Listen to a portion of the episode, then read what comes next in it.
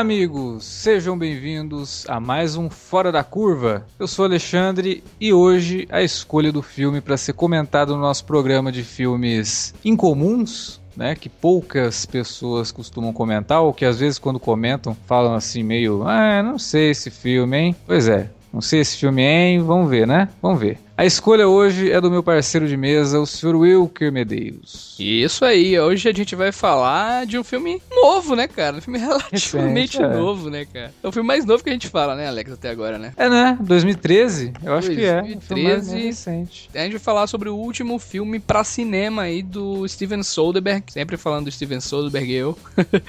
é, terapia de risco, né, side effects. E que registrou, assim, marcou tudo que ele fez no cinema, assim, praticamente, né? É um registro, assim, um, juntado de elementos que ele, que ele fez e deixou aí realmente mesmo como uma despedida, como um legado. Eu acho que vai ser bacana a gente comentar, porque muita gente não fala, né? Tem falando mais de Magic Mike aí do que o próprio Terapia de Risco, que foi o último, né? Pois é. Então é isso. A gente volta logo depois da vinhetinha. Você já conhece, mas nunca, né? Nunca é demais ouvir de novo. Falando sobre terapia de risco.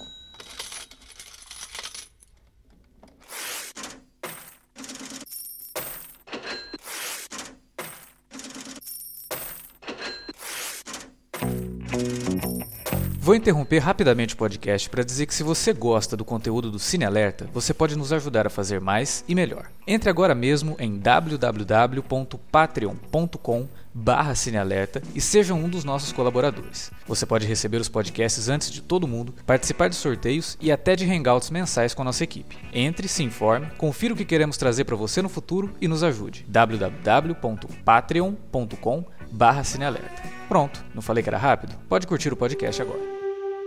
Pois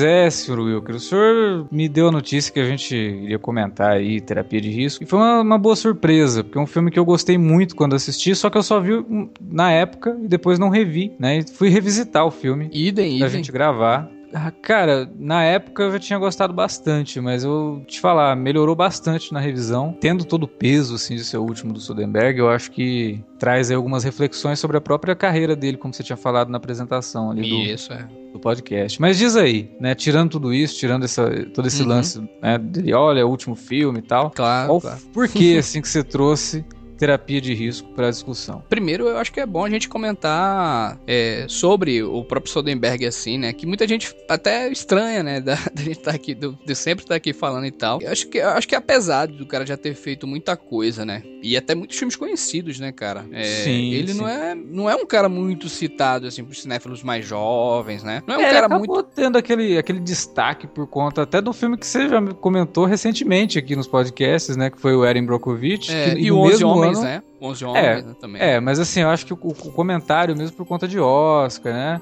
Então Uhum. teve o Traffic, aquela coisa toda. Pois é, pois é. Então ele ficou assim um pouco, mas, porra, parecia que a carreira dele tinha surgido ali, né? E não, pô, Não, o cara já né? faz filme desde o início dos anos 90, né? É, cara, do final dos anos 80, praticamente, né? É, exatamente. É, e ele realmente não é um cara muito badalado, né? Entre os jovens, assim, os, os cinéfilos, assim, de modo geral. Muita gente gosta, né, de alguns filmes isoladamente dele. E o que é curioso pra mim, né, cara? Pois o Camarada, pra mim, é um, um cineasta que sempre fez cinema de gente grande, sabe, cara? Sim, É o eu tipo- acho que o pessoal tem muito a aprender. Você tá falando do pessoal que ah, tá- é novo no cinema e tal, e gosta de... Acho que essa galera tem muito a aprender assistindo filmes do, do Soderbergh, sabe? Um, um cineasta muito completo. Ele tem umas derrapadas, Lógico, é. algumas derrapadas até bem...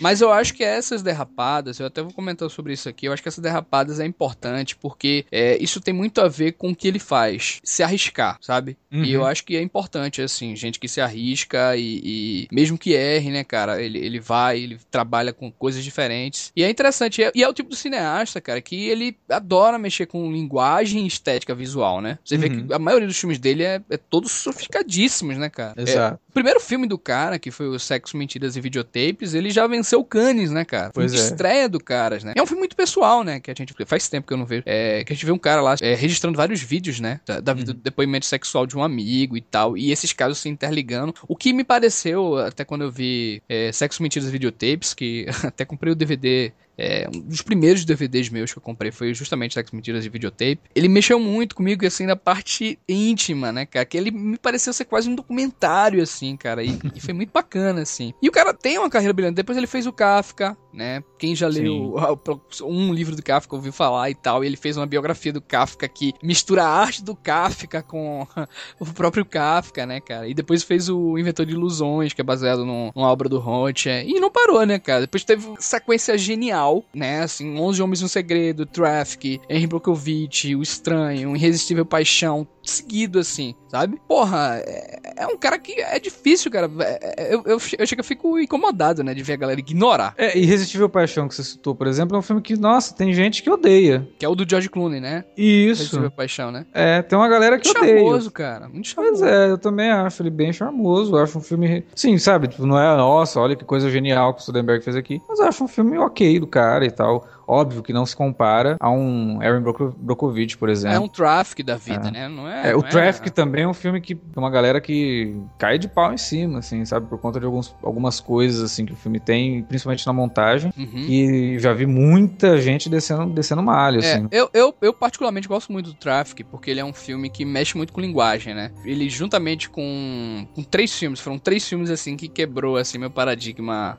de linguagem. E logo quando eu tava começando, assim, a ver filme, foi o Traffic, o 21 Gramas e o Memento, né? E É, 21 é gramas, porque o- né? os filmes de Tarantino também já tinha isso e tal, mas eu não, é- não via tão forte, assim, que nem esses três, porque o 21 Gramas é um absurdo, né? Que ele vai se montando tudinho pra chegar no, Uhum. no final, né? Mas o Traffic tem muito disso e ele o Traffic, além de ter isso, cara, ele trabalha com fotografia muito forte também, sabe? É a Sim. fotografia de um de um universo é um, aquela mais azulada e a do outro é mais quente e tal. E, e o filme mexe com esse negócio do tráfico de drogas, né? Que até o Sicário abordou recentemente aí. Então é um filme interessante, tem atuação fantástica do Del Toro, né, cara? Uhum. É, eu gosto, eu gosto, particularmente eu gosto. E, e ele sempre curtiu, assim, abordar grandes figuras, né, cara? O caso do, do Che, os dois Che, né, que foi o agente É, os dois Chicos são, são dois filmes muito interessantes do ponto de vista de biografia, Isso, é, né? históricos, Porque, né? E isso porque ele, ele, ele, ele faz uma, uma leitura da biografia do Tia de uma forma muito diferente do que a gente está acostumado por aí, né? É, Hum. ele, ele busca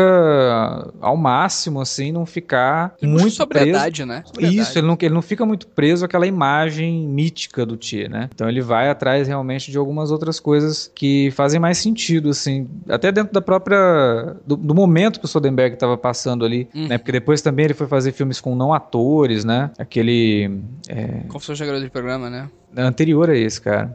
Bubble. Bubble, né? Esse eu não Bubble. vi, cara. Olha aí, esse eu não vi. É, é um filme que é com não atores, assim, que é muito interessante. Confissões de uma Garota de Programa, que é um filme que também não foi muito, muito bem visto pela crítica. É, eu não, também não, não gosto, né? É. Eu não gosto, assim. São, são dois filmes dele que eu não gosto. Mas ele é um cara até. que trafega por. por, por- Isso, é. E né? é exatamente o que eu queria falar, né, cara? Assim, é... Que, porra, você pega o cara que faz o Confissões de Garoto de Programa, logo depois ele pega e faz Haywire, né? Que é um filme de pancadaria, cara. E é muito bom aquele filme. Muito, Eu gosto cara, muito do Haywire. Muito. E ele já tinha feito Contagem, que é um filme catástrofe. Aí depois foi fazer um drama. E depois fazer um thriller, né? É. Fora Os Homens no Segredo, né? Que é uma comédia deliciosa, cara. Um troço que, porra. Pois é, cara. É, é muito doido, velho. O cara é muito doido, né, cara? E, e- e, assim, tem lá essas derrapadas, mas de repente o cara anunciou aí que tava se aposentando do cinema, né, cara? Da sétima arte, né? É. Que vai trabalhando agora só em TV e tal. Tanto que ele fez um filme depois, né? Do. do... É, que já tava, inclusive, riscos, né? quando saiu Terapia de Risco, o filme dele da HBO, né, que é o Behind the Candelabra, já tava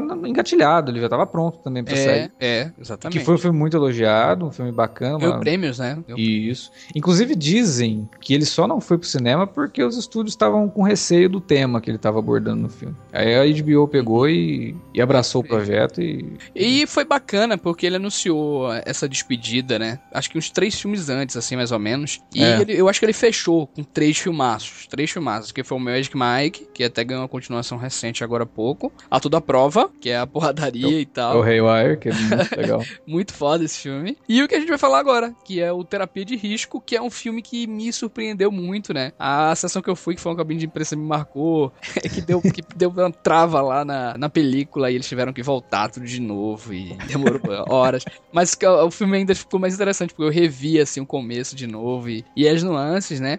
Mas é um filme, cara, que ele reúne, assim, várias características e elementos da filmografia do Sonderberg, sabe? Ele tem um puta elenco, né? Cheio de uhum. gente famosa que é comum. É, isso é uma né? coisa, né? é, exatamente. Ele gosta de trabalhar com elenco, que a hora que você começa a ver quem são os atores, você fala, nossa, mas peraí, que que... é tipo 11 Homens um Segredo. Todo mundo quer trabalhar com ele, cara. Tem um amigo meu que ele tem 50 anos, mais ou menos assim e tal. E ele gosta muito de Soderbergh também. Aí ele fala, todo mundo que eu vejo em entrevista na Playboy, né, nas coisas, quer trabalhar com esse cara. Todo mundo gosta dele. e, é assim, difícil, né? É raro você ver isso. É, assim. É, é. A fotografia, né? Bem característica do, do terapia de risco. É, é, até meio monocromática e tal. É uma marca dele também, né, cara? É, Mas eu acho. Aliás, né? Isso é uma curiosidade que a gente tem que comentar pra quem não, não sabe, né? Ele é o diretor de fotografia de praticamente todos os filmes dele, né? Isso, isso. E ele, ele usa um pseudônimo que é o Peter Andrews. exatamente, exatamente. É porque não tem, tem um lance lá também, né? Assim, é que não pode, pode né? Pode agregar várias sindicato, né? E o, o mais importante, assim, cara, o principal ponto que, que interliga esse filme de ser parecido com os outros dele, né? É justamente não ter muito em comum com os outros filmes dele, cara. é diferente, sabe?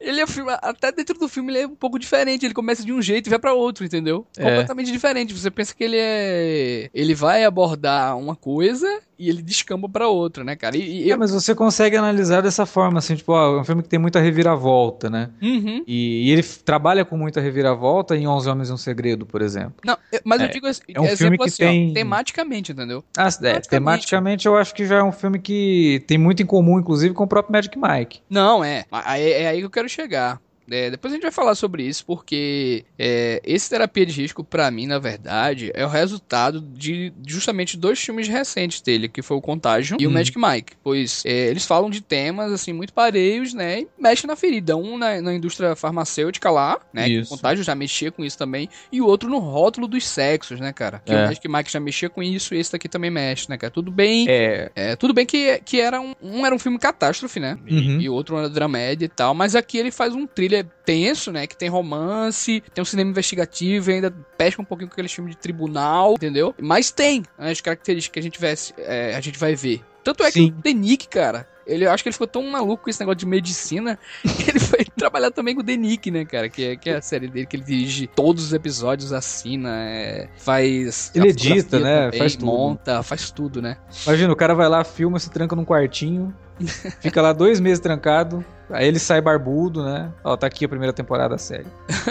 Manda, Mas, cara. Manda pra, manda pra emissora isso aqui. Essa eu acho que é a principal qualidade, assim, do cara, na minha opinião, né, cara? Ser esse tipo de camaleão, assim, da sétima uhum. arte, né? Que ele não faz controle, só. né? Ele não faz só filme de gêneros diferentes, cara. Ele faz filmes de linguagens diferentes também, assim. Tanto que o cara é, pode fazer um filmão de Hollywood, tipo 11 Homens e um Segredo, né? Como fazer, tipo, um filme meio indie, como a toda prova, né, cara? É. E, e, e, o Desinformante, quem, quem viu aí, o Desinformante é, aquele Matt Damon, né? Que ele tá gordinho. Ele tá a versão original Jess Plemons, cara, né, cara?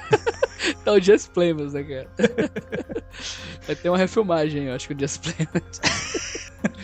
Vai ter uma série de TV baseada no filme com o Jess Plemons no papel. Então, fazem série de TV de tudo aí, ó. Soderbergh, se quiser fazer uma série aí baseada no desinformante, pode pegar o Jess Plema, aproveita que ele já tá gordinho, você não precisa fazer ele engordar. Mas o legal do, do terapia de risco é que ele usa essa questão da medicina mais para um comentário sobre os usuários da, uhum. do, do, dos remédios do que até pelos próprios remédios, assim, porque você vê que eu muita acho gente. Que é tudo, viu, Alex? Eu acho que Não, mas ele pega muito assim, tipo. Lógico, lógico. Oh, até toma esse remédio né? aqui porque eu já tomei desse. Isso. Esse daqui vai fazer efeito para você. Exatamente. Sabe? É muito dessa né, questão. Dependência, as indicações entre as pessoas, né? Não, e você vê pessoas durante o filme assim que, ah, eu já tomei esse, já tomei isso, tal. Isso. O cara já, já conhece quase todos os antidepressivos, né? Aí ele Foda. já sabe qual que vai funcionar para ele, qual que não funciona. Isso é muito comum, né, cara? Tô, é muito, infelizmente. Principalmente entre classes mais mais altas, hein, cara? Sim, infelizmente é muito comum. É, depressão é uma doença séria, sabe? Então você imaginar assim que ao mesmo tempo que essas pessoas precisam desses remédios para poder conseguir ter uma vida normal, entre aspas, né, dependendo dos efeitos, porque os efeitos colaterais, que é o nome do filme em inglês, né, side effects. É, isso. Os efeitos colaterais que causam assim, às vezes são devastadores, né? Mas o, Mas assim,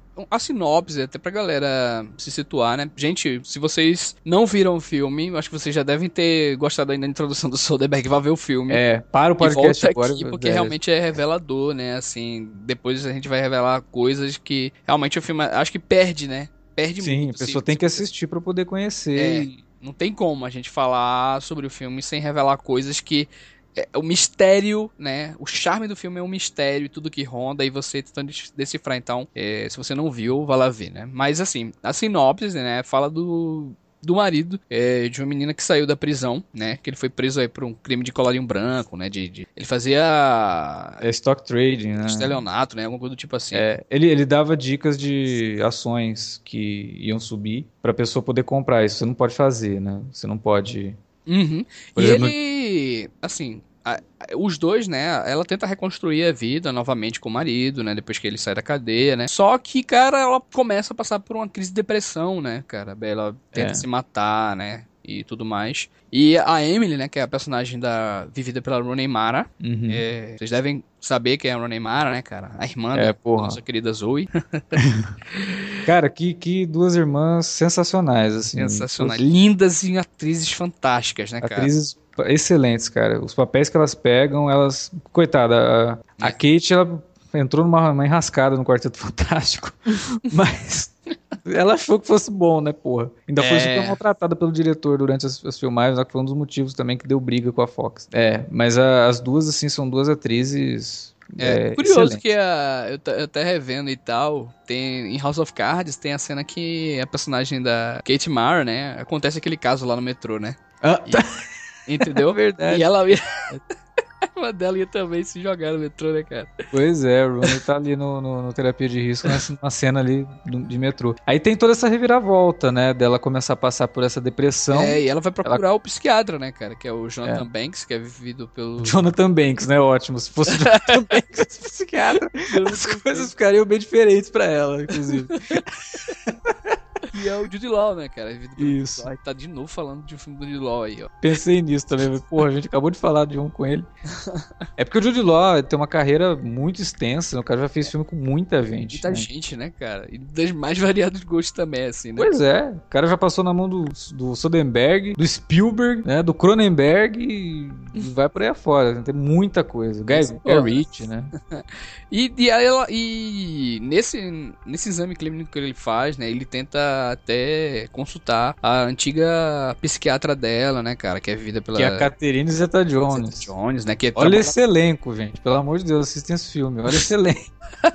que já trabalhou com o Soderbergh antes, né, cara? Em outros sim, filmes, sim. Né? E ele te, e tá, fica com dificuldade, né, cara, pra tratar a menina. A menina não reage aos estímulos que ele dá, né? Os tipos de medicamento que ele dá. E então ele resolve fazer é, um teste, né? Passar um novo medicamento para ela, né? Isso. E só que esse medicamento acaba trazendo inúmeras consequências, né, cara?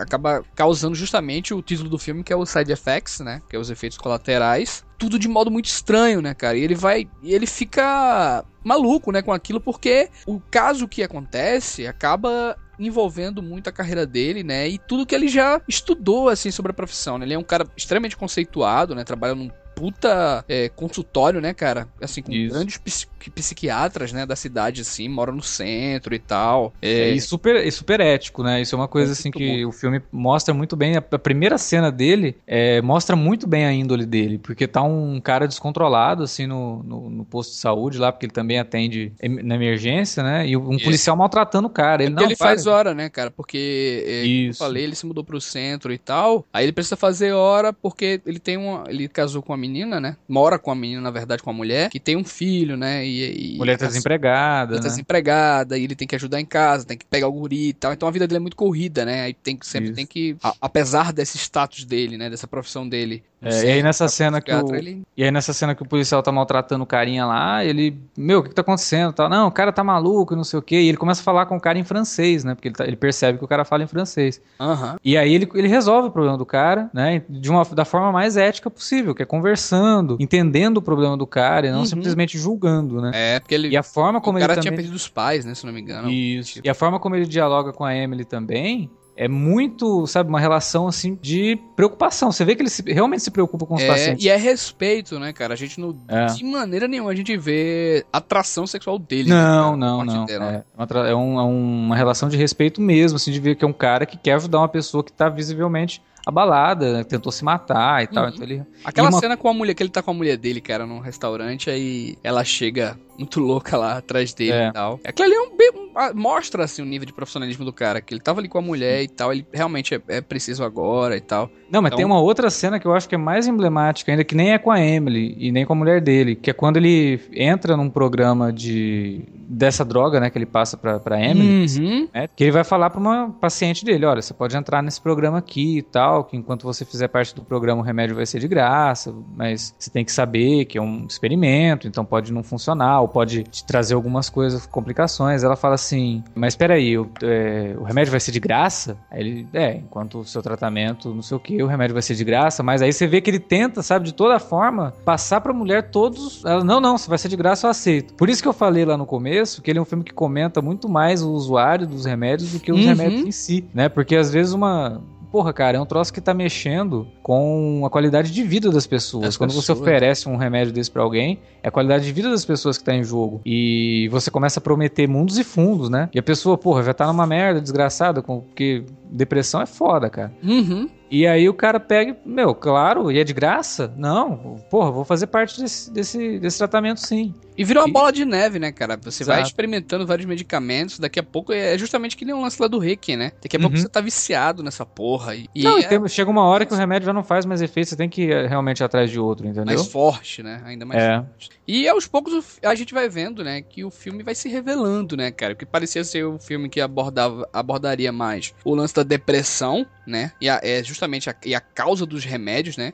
É, que é algo importante a se comentar, que esses lances que a gente estava falando, né, da, da casa do remédio que pode acabar, né, é, o filme termina virando um suspense, né, é, e mostrando uma, uma, figura diferente daquilo que a gente imaginava, né, cara. É, a gente vai conhecendo ali é, uma nova face, né? De tudo que, que, que tinha acontecido ali. E é, é, interessante, cara, que a grande parte do filme, pelo menos até metade do terceiro ato, mais ou menos, quase o final, é, não é um filme que tem vilões, sabe? Não tem nenhuma. Não é vilanizado nada, assim, sabe, cara? Nem a psiquiatra, nem a Emily, nem ele, nem. Sabe? é a situação em si. É algo que realmente poderia acontecer, né? Você dá um, ele prescrever um, remédio, um tratamento que não funcionasse, a mulher ir lá matar, sabe? É um dilema possível, né, cara? Aquele uhum. dilema ali, né? É, até porque né? a gente já vê ali que o, o, conflito, né, que vai ser gerado envolve esse efeito colateral, que é o, o sonambulismo, né? Uhum. E realmente a pessoa, quando ela, se ela é realmente sonâmbula, é, pode acontecer coisas assim, tipo, a pessoa levanta de noite, faz um bolo, por exemplo, e vai dormir, e volta pra cama e no dia seguinte ela não sabe o que ela fez. Numa dessas, ela pode pôr fogo na casa, entendeu? E matar uma pessoa é um efeito colateral como qualquer outro, né? Então, realmente, por muito tempo durante o filme, você fica pensando ali que, porra, ela, é, ela foi uma vítima, né, da indústria farmacêutica, né? Essa indústria, assim, que é tão cruel, né? Ela tá vendendo saúde e criando pessoas totalmente dependentes disso. E, e aí você vai vendo que, opa, peraí, não, acho que não é bem isso, não. Tem alguma coisa errada acontecendo aí, né? Essa menina tá com, tá com outras intenções aí.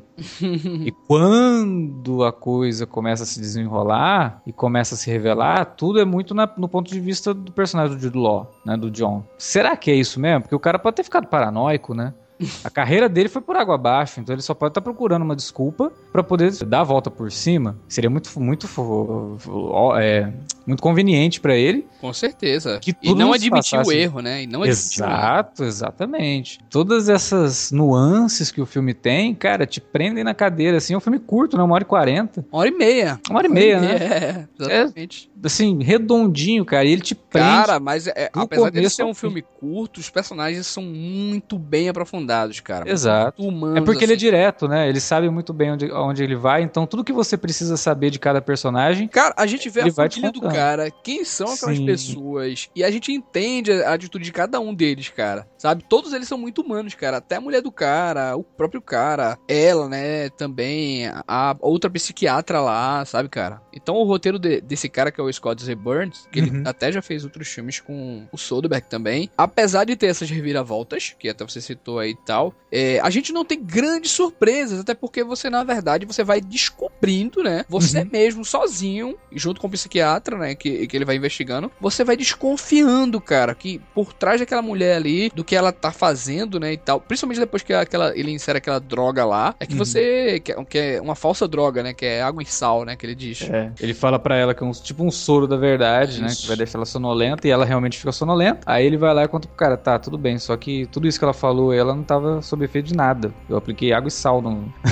no, no, na veia dela, né? Então. Tá. É. E a gente vê que o foco do roteirista é mesmo, cara, desenvolver os personagens, né, cara? Isso. E fazer com que aquilo seja possível mesmo, né, cara? Então, é. mas assim, o filme para mim é muito rico em temática, como eu falei, que uhum. ele fala esse lance é, justamente da, da indústria farmacêutica, dos usuários e tudo que, ro que ronda isso aí, mas também ele fala, é, mas também ele fala sobre a questão da possível fragilidade da mulher, né, cara, perante a sociedade, principalmente Sim. o jeito que ele coloca a personagem da Rooney Mara, porque ela parece ser uma figura tão desamparada, né, cara, tão tão, né, Frágil, acho que até né? um psiquiatra cita isso, né? Eu vi uhum. ela no corredor e, e, realmente ela parecia querer ser, ser um, um pássaro é, desamparado, né, e tal. E, e, é justamente o contrário, né, cara? É. As gr grandes matrizes, as grandes cabeças por trás de todo o plano ali e tal, era justamente da psiquiatra com a, a Runemara, né, cara? É, mas eu acho que vai mais além até, porque esse filme ele foi produzido em 2000, ele foi gravado em 2012, lançado em 2013, uhum. então ele provavelmente foi escrito entre 2010 e 2011, né? Ou seja, num período que os Estados Unidos estavam passando por uma crise financeira muito pesada, muito forte. E ele traz um pouco desse comentário sobre o mercado financeiro por conta do marido dela, que era um corretor da bolsa. Isso. E pela vida que eles levavam, que era muito confortável. É, o cara tinha repente, um iate, velho. Ela cita isso, né, cara? De repente é. aquilo ser tirado de você. Né? Exatamente. Né? E eu acho que não só com a Emily, viu, cara? E eu acho que com o próprio psiquiatra também e a mulher dele. Porque eles também eram. cobra o tempo todo dele Exato. pra arrumar emprego, sabe? E ela é, está preocupada filme inteiro à procura de emprego também, entendeu? Isso, isso. Você vê que ali é uma situa a situação financeira de todo mundo tá muito ruim. Inclusive essa cena que eu citei da mulher, né? Que, não, pera aí, o remédio vai ser de graça? Não, então eu vou participar. Por quê? Porque realmente estava difícil você, né? Já é dificílimo você manter um tratamento de saúde nos Estados Unidos, ainda é. mais numa crise financeira. Então se você fala que o remédio é de graça, porra, vou, vou aceitar, lógico, né? As cenas quando o Soderbergh vai dar aquele flashback, que ela vai contar para ele por que que tudo aconteceu, ela fala, você quer saber por que, que eu fiz isso? Eu vou te contar então. E aí fica um tempão mudo. É, tipo, ela não tá falando nada, você só tá vendo cenas dela. Isso. Ela toda contente com o marido, num quintal gigantesco, servindo um almoço, não que sei elegante, o quê. Que elegantíssimo, né, cara, essa narrativa sim, do cara, né, cara? Sim, totalmente. Sobre, assim. E você vê ela, ela tá com outro semblante, cara. Ela é uma pessoa totalmente feliz. Diferente, né? Todo mundo ali, inclusive. Não, ele também. né? Ela fala assim, eu acho, apesar daquele lance do soro lá ter sido uma viagem total, né, de, de ela tá inventando tudo aquilo, eu acho que ela gostava realmente dele, né? Do, do, do, do cheiro, que ela fala do cheiro dele, dele. Do Channing Tatum, né? Do personagem que era o marido isso, dela. Isso. Ela gostava. O problema foi a decepção, né? De repente, tudo que ela, aquilo que ela tinha era uma mentira. O cara era um, trambiqueiro, né? O cara tava praticando um crime de, de, de, troca de informações, então ele não poderia fazer isso. Todo o dinheiro foi, foi confiscado, ela ficou sem nada. Não, e detalhe que ela, ela mesmo diz... A... Perdeu um filho, né? Ela, ela tava grávida. Abortou, né? É. Abortou, né, cara? É, é, na verdade, assim, ela só volta a ficar com ele novamente justamente por conta do troço, viu, cara? Do, do, do plano lá. Porque ela diz a, a outra lá que ela teve que voltar a falar com a mãe dele, teve que voltar uhum. a ver ele e tal. Porque, é, ela não tem até um diálogo que ele, que ele fala: Acho que você não vai sentir mais saudades daqui, né? Aí ela, eu faria muito mais que isso, eu iria muito mais longe é. por conta disso, sabe, cara? Então, tudo, depois que você começa a rever o filme, as coisas começam a fazer mais sentidos, né, cara? E você começa a, a perceber novas nuances narrativas, assim, dentro do filme, né? Porque ele é um filme eh, tematicamente eh, muito interessante e o roteiro é inteligente o suficiente para não ficar jogando isso na cara, entendeu? Ele, ele, uhum. ele trata dos assuntos, parece que é superficial, mas não é. Porque uma coisa leva a outra. Se ele não te conta que ela era de uma família. que uma, ela e o marido viviam uma vida muito confortável, o, o plano dela não faz sentido. Não faz, é. Se ele não conta lá no começo todo o lance de ter um monte de gente que usa remédios antidepressivos, o que vai acontecer lá na frente não faz sentido. Entendeu? Então, assim, por mais que aparentemente ele só tá passando por cima, ele não tá. Né? É uma coisa leva a outra. É, uma coisa pode ser um gatilho para algo muito maior. Né? E isso, assim, uhum. assim, que eu acho o roteiro realmente muito bom pela simplicidade e ao mesmo tempo pela complexidade, que quando você fecha o círculo, você percebe que como tudo aquilo é complexo, né? Não é, pô, não é tão simples assim. É, como, como você falou, né, cara? É, é um filme cheio de, de, atributos, né? Tanto narrativos quanto é, temáticos e mesmo de envolvimento, né, cara? De você se envolver realmente com a trama, né? A fotografia também eu acho que é outro show à parte, né, cara? E é, muito bem trabalhado. É, é cheio de tons assim meio acinzentados, né, cara? Meio monocromáticos e, e, e que é, até parece que, né, com o perfil do personagem, assim, meio depressivo, né, e tal. E, e fora o contraste que ele cria com aquele remédios, tom meio né? amber, é, o tom amber da, da, das caixinhas de remédio, que ele até usa como até um filtro Uma pista, mesmo. né? É. E até uma pista, né, cara, pro que vai acontecer, porque a única coisa laranja lá destacada mesmo é um remédio, que é o que tá tudo por trás, né, cara? O plot do filme hum. envolve esse, dessa droga, desse remédio, né?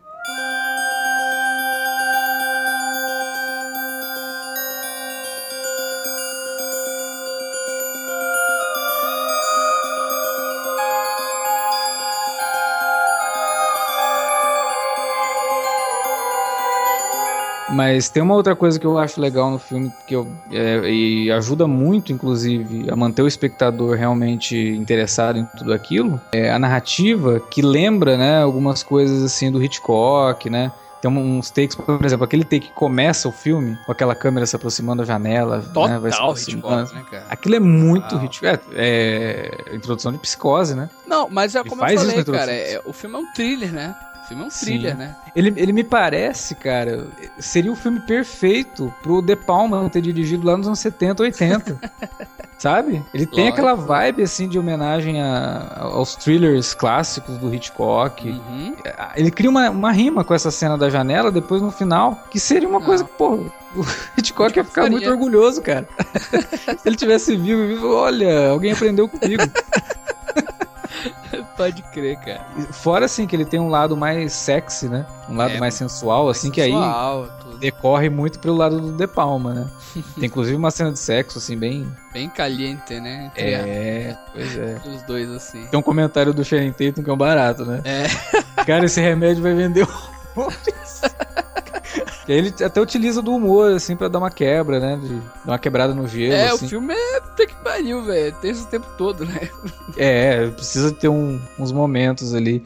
E tem o Jude Law no filme, assim, que é um ator que eu gosto bastante. Acho ele. Ele não é um cara assim que você fala, porra, a atuação do cara merece Oscar, entendeu? Mas ele é um ator que consegue convencer muito bem na maioria dos papéis que ele faz. Gosto muito dele no Closer, gosto muito dele no Gataca, gosto muito dele até no que a gente comentou aqui, né? O, o Existence. Isso. Tá excelente. Então, ele assim, tem uma é um persona cara... muito forte, né? A gente vê é. que é o Jude Law ali, né? Que é, tem aquele charme, aquele charme do, da refilmagem que ele fez de Alf, né? Uhum. E tudo, tudo aquilo ali e tal. Mas ele realmente ele passa passa veracidade nos personagens dele, né? Principalmente Príncipe... em thriller, assim. Isso. Ele correndo aquilo ali, ele, ele realmente, eu até comentei isso na minha crítica quando eu fiz, ele passa realmente a imagem de um cara que tá numa situação extremamente complicada ali, né, cara? E você vê que ele vai mudando fisicamente, né? Ele vai deixando a barba por fazer, vai ficando com olheiras, né? Vai ficando realmente obcecado por aquilo tudo. Ele passa por uma uhum. transformação física muito evidente. E o Shannon Tatum, apesar de ser uma, uma participação pequena, Hum. Channing Tatum é um cara que logo quando começou assim era só mais um rostinho bonito, entendeu? E hoje ele se tornou um dos caras assim mais carismáticos de Hollywood, cara. E eu ele acho é um... que foi justamente depois do do, do Magic Mike. Magic Mike. Exatamente. A partir do Magic Mike, ele, ele diz que a, a carreira dele mudou ali, cara. É, ele começou. Ele é canastrão. Ele entendeu que ele é canastrão, sabe? Tipo, e ele sabe utilizar isso a favor do, do, dos papéis que ele faz, como por exemplo nas comédias, 21 Jump Street, né, O Anjo da Lei, que é um filme que eu gosto muito, tanto do primeiro quanto do segundo, eu acho duas ótimas comédias. E ele, cara, ele consegue passar aquela ideia às vezes do personagem bobão e, e funciona. Aqui não, aqui ele faz um cara que, porra, o cara era um trambiqueiro, era um, um espertalhão que tava ganhando dinheiro. E ele passa isso também, né? Ele é, não, e depois quando cara. ele volta assim, ele já volta um cara mais diferente, né? Parece que ele realmente isso. sentiu ali o, o estado é, na ele cadeia. Ele se arrependeu, né? Porque ele deixou a mulher dele cinco anos sozinha acabou com a vida dela. Ele, ele tem noção disso, você vê que ele sabe disso. É um, é um ator assim que, ok, né? Não compromete de forma alguma e, e manda bem. Agora, a Rooney Mara, cara, ela dá um show nesse filme, assim. então, acho que ela, nesse filme, e nos Homens que Não Amavam as Mulheres, velho, show. a menina é fantástica fantástica, cara. É Genial, atriz genial. A re- A genial. rede social, milênio. É porque a rede social é tão pequenininho, né? A participação dela ali é muito. Cara, é, aquela linha de diálogo ali, no começo. no começo, É, tete é, a tete assim, incrível. Não é fácil, não é Uma- fácil. Aquele maluco falando é muito doideira, cara. E pau a pau, né, com ele, né, cara? É. Não, ela é uma atriz, assim, realmente muito completa. E ela consegue passar uma fragilidade, sabe? O, acho que é por conta do físico dela, porque ela é magrinha, né? Gente, Ela o olhar dela, acho que pelo olhar É. dela, assim, olhando de, de baixo pra cima. O Isso. filme é isso inteiro, né? Ela olhando Mas quando ela muda cima. no filme, cara, nossa. Nossa, Cara, é, é fantástico. Ela faz a, a, a vilã. a- uma- ela não é atriz pra você imaginar fazendo uma fame fatale, entendeu? uhum. Até por conta do físico. Porque quando você fala em fame fatale, a imagem que te vem na cabeça é uma Rita Hayward da vida. é a Entendeu? própria Catherine Zeta-Jones, né? É, a Catherine Zeta-Jones, é, você sempre vai imaginar a Femme Fatale como esses mulherões, né? E a, Rooney Mara, ela é toda frágilzinha, magrinha e tal, mas o olhar dela, putz, cara, aquilo é Femme Fatale pra acabar com qualquer detetive de filme noir, velho. O cara não. Nossa, a hora que ele vê a menina, ele não resiste. Ele faz qualquer coisa por ela. Quando ela dá aquele sorriso mais malvado dela, assim, no final e tal. Você, cara, olha Não, que personagem. e quando, quando ela tá se pegando lá com Zeta-Jones, É. quando ela descobre, ela vai pra trás, assim, faz assim com a mão. Que que é isso, cara? Pelo amor de Deus, essa mulher é doida.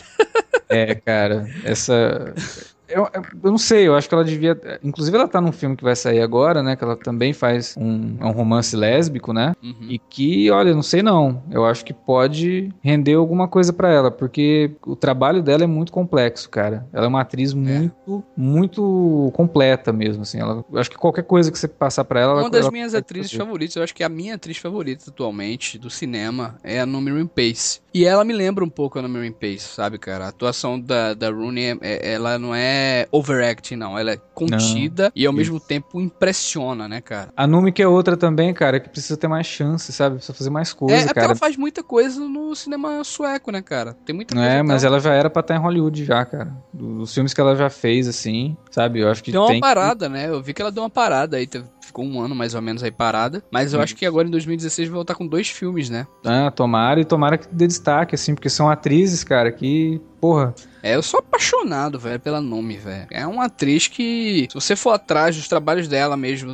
os suecos, os filmes suecos que ela fez, tem um filme sobre aborto fantástico que ela fez e, porra, genial. A trilogia Milênio dela é... E, e elas têm em comum essa questão da trilogia Millennium, quanto que elas se entregam pra fazer a, a Lisbeth Salander, né? Que é uma personagem que. Nossa, eu não- queria ver a Rooney Mara naquele terceiro filme, velho. Como é que iria ser, hein? Pois é. Na terceira parte do Milênio, hein, cara? Porra. Que ali ela se entrega por inteiro a nome, né, cara? É- Total, ah, cara. Total. Meu Deus, né? Que é, um- é um filme não é não tem muita ação, não tem nada assim, é mais realmente em cima dela, né, da É recuperação um drama dela, psicológico foda, cara. esse tribunal e tal. Eu acho que enfim, né, cara, é- é- eu acho que fica a dica aqui, terapia de risco e os filmes antigos do Sonnenberg também pra você ir atrás. É. É, acredito que vocês devam gostar realmente. Não é um- foi um filme que passou tanto despercebido assim, pouca gente comenta e tal, e eu acho que foi importante a gente trazer pra cá pra comentar, né? Eu ia comentar sobre o filme mais antigo dele, mas eu não, eu vou fazer diferente, vou comentar sobre o último, que também não é muito comentado e é até um pouco novo, né? Pra galera não É. ficar preguiça aí. Não, é filme velho, não é filme velho não, isso aí dá pra ir atrás. É, vamos ver quanto tempo vai durar essa aposentadoria do Sudenberg, hein? Sei não. se ele vai ficar só na TV mesmo, É, se vai será? dar... Será? Eu acho que ele vai, vai dar uma saudade dele de cinema, cara. Eu acho que ele vai acabar fazendo alguma coisa ainda, viu? Essa aposentadoria aí. Confiar é igual banda quando sai em Farewell Tour. O que saiu numa Farewell Tour em 99, cara. Eles existem até hoje. Los Hermanos, né, cara? Último show, é o último show sempre, né? Então esse negócio aí de que, ah, vou me aposentar. Tanto que quando ele falou que ele ia se aposentar, todo mundo achou que ele ia se aposentar mesmo, que ele não ia fazer mais nada, né? Aí ele, não, ó, não é bem assim. Eu vou fazer série, vou fazer um telefilme aqui pra HBO, não sei o que e tal. Então, é aposentadoria, né? Ele não quer ficar longe da produção. É. Então eu acho que vai chegar É numa porque, hora ali. por exemplo, realmente esses anos aí ele tá trabalhando só em Knick, né, cara? Porque toma o tempo dele Sim. inteiro, né? Sim. Mas depois que acabar Knick, duvido que ele vai conseguir ficar parado, né? Ah, duvido. Ele vai chegar e falar, então, gente, tem mais um filme que eu queria. Tipo Steve Jobs, sabe? Então, mais uma coisa aqui. Deixa eu voltar. e aí ele volta e. e Um volta doido que eu acho que vai parar qualquer dia desse e parar de vez é o Tarantino, viu, cara? É, talvez. É porque, é porque são cinemas um pouco diferentes, né? O Tarantino ele fica muito preso às próprias convenções dele, assim. Ele se repete muito. O, o Soderbergh já é um cara que tem muito a dizer, então, sabe? Ele é preocupado, né? Ele é preocupado em. O próprio Tarantino é preocupado. Ele já deu entrevista, né? Que não quer terminar a carreira dele. No ostracismo, né? É, tipo, não quer fazer merda, não. o cara, cara, só faz isso, o cara só não sei o quê, é. entendeu? É, mas ele tá certo, porque ele tem consciência de que ele. Esse é o cinema dele, entendeu? Nós não vai pedir pro Tarantino fazer, sei lá. O cara vai fazer um sangue negro da vida. Não tem como, não, né, cara? Não vai, não é isso. Né? E ele sabe da, dessa limitação, que na verdade não é uma limitação. É o que ele gosta de fazer, é o que ele quer fazer, mas ele sabe que vai chegar dele, num né? ponto. É, ele sabe que ele vai chegar num ponto que ele. Meu, eu não posso mais fazer isso. E como é o que eu sei fazer, eu vou ter que parar. Porque se eu continuar, vai dar merda, entendeu? E, uhum. e não sei, já vi uns comentários aí sobre o Hateful Eight. É, e... é um filme muito. que eu ouvi falar que é muito ego, né, cara? Um filme de é... três horas. Entendeu? Mais então... de 70mm dentro de uma casa, com oito personagens, com 10 atores ao todo no filme inteiro. É. É um ego trip miserável. Então, não sei. Vamos esperar, vamos assistir o filme, mas. Vamos assistir, né? O Tarantino tem todos os créditos do mundo, né?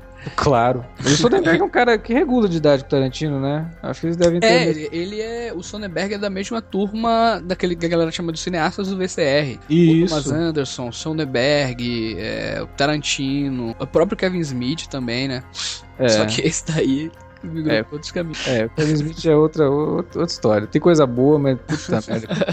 É, é foda. Mas vamos, vamos, vamos, esperar pelo retorno do Soderbergh, ou pelo menos que ele continue com o Denick aí e consiga levar até onde ele quer, né? Eu não sei até onde vai. Não assisti ainda Denick, mas é, é uma série Quando você assistir, você vai querer fazer um alerta vermelho da primeira e segunda temporada.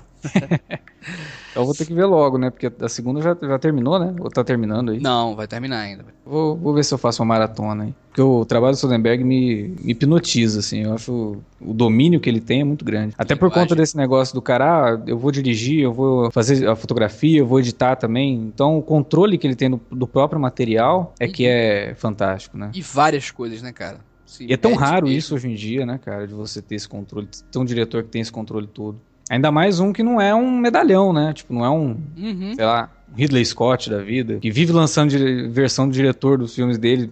Pô, o cara não tem controle da própria obra depois de tanto tempo, né? O cara já fez tanta coisa e ainda assim não, não Detalhe tem. Detalhe que ele, filme, ele faz filme nos estúdios dele, né, cara? Pois é, né? E o cara não tem controle da própria obra, assim, é um absurdo. Mas o Soderbergh não, porra. Você vê que é o cara que tava realmente fazendo a versão dos filmes dele, versão é versão, não tem essa. né? Não tem corte do estúdio, corte do diretor, não. O corte final é dele. Então, assim, é, é de admirar né? Que o cara consiga fazer isso e, e ter uma carreira tão, tão bacana. Tomara que ele volte. Esperar, é né? É Quem isso. sabe.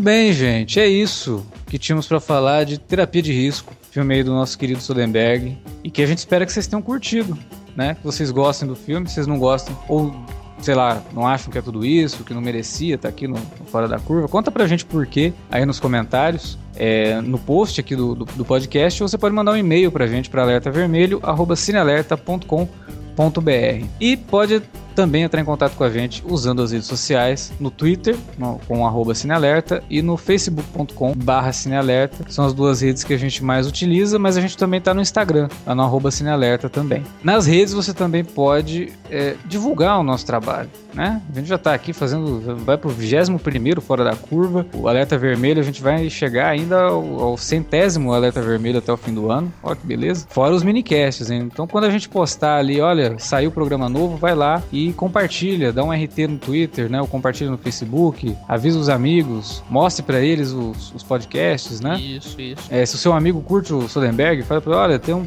podcast sobre terapia de risco. É um troço, é raro, né? É difícil ter um podcast sobre terapia de risco. Eu acho que nem deve ter por aí. Eu vou até pesquisar isso. Então é isso. É, utilizem as redes aí para divulgar nosso trabalho, que a gente agradece de antemão a vocês. A gente fica por aqui, volta semana que vem com outros podcasts e o Fora da Curva volta daqui 15 dias com mais um filme Fora da Curva. Olha só, coincidência. Até mais, galera. Até mais, gente. Um abraço.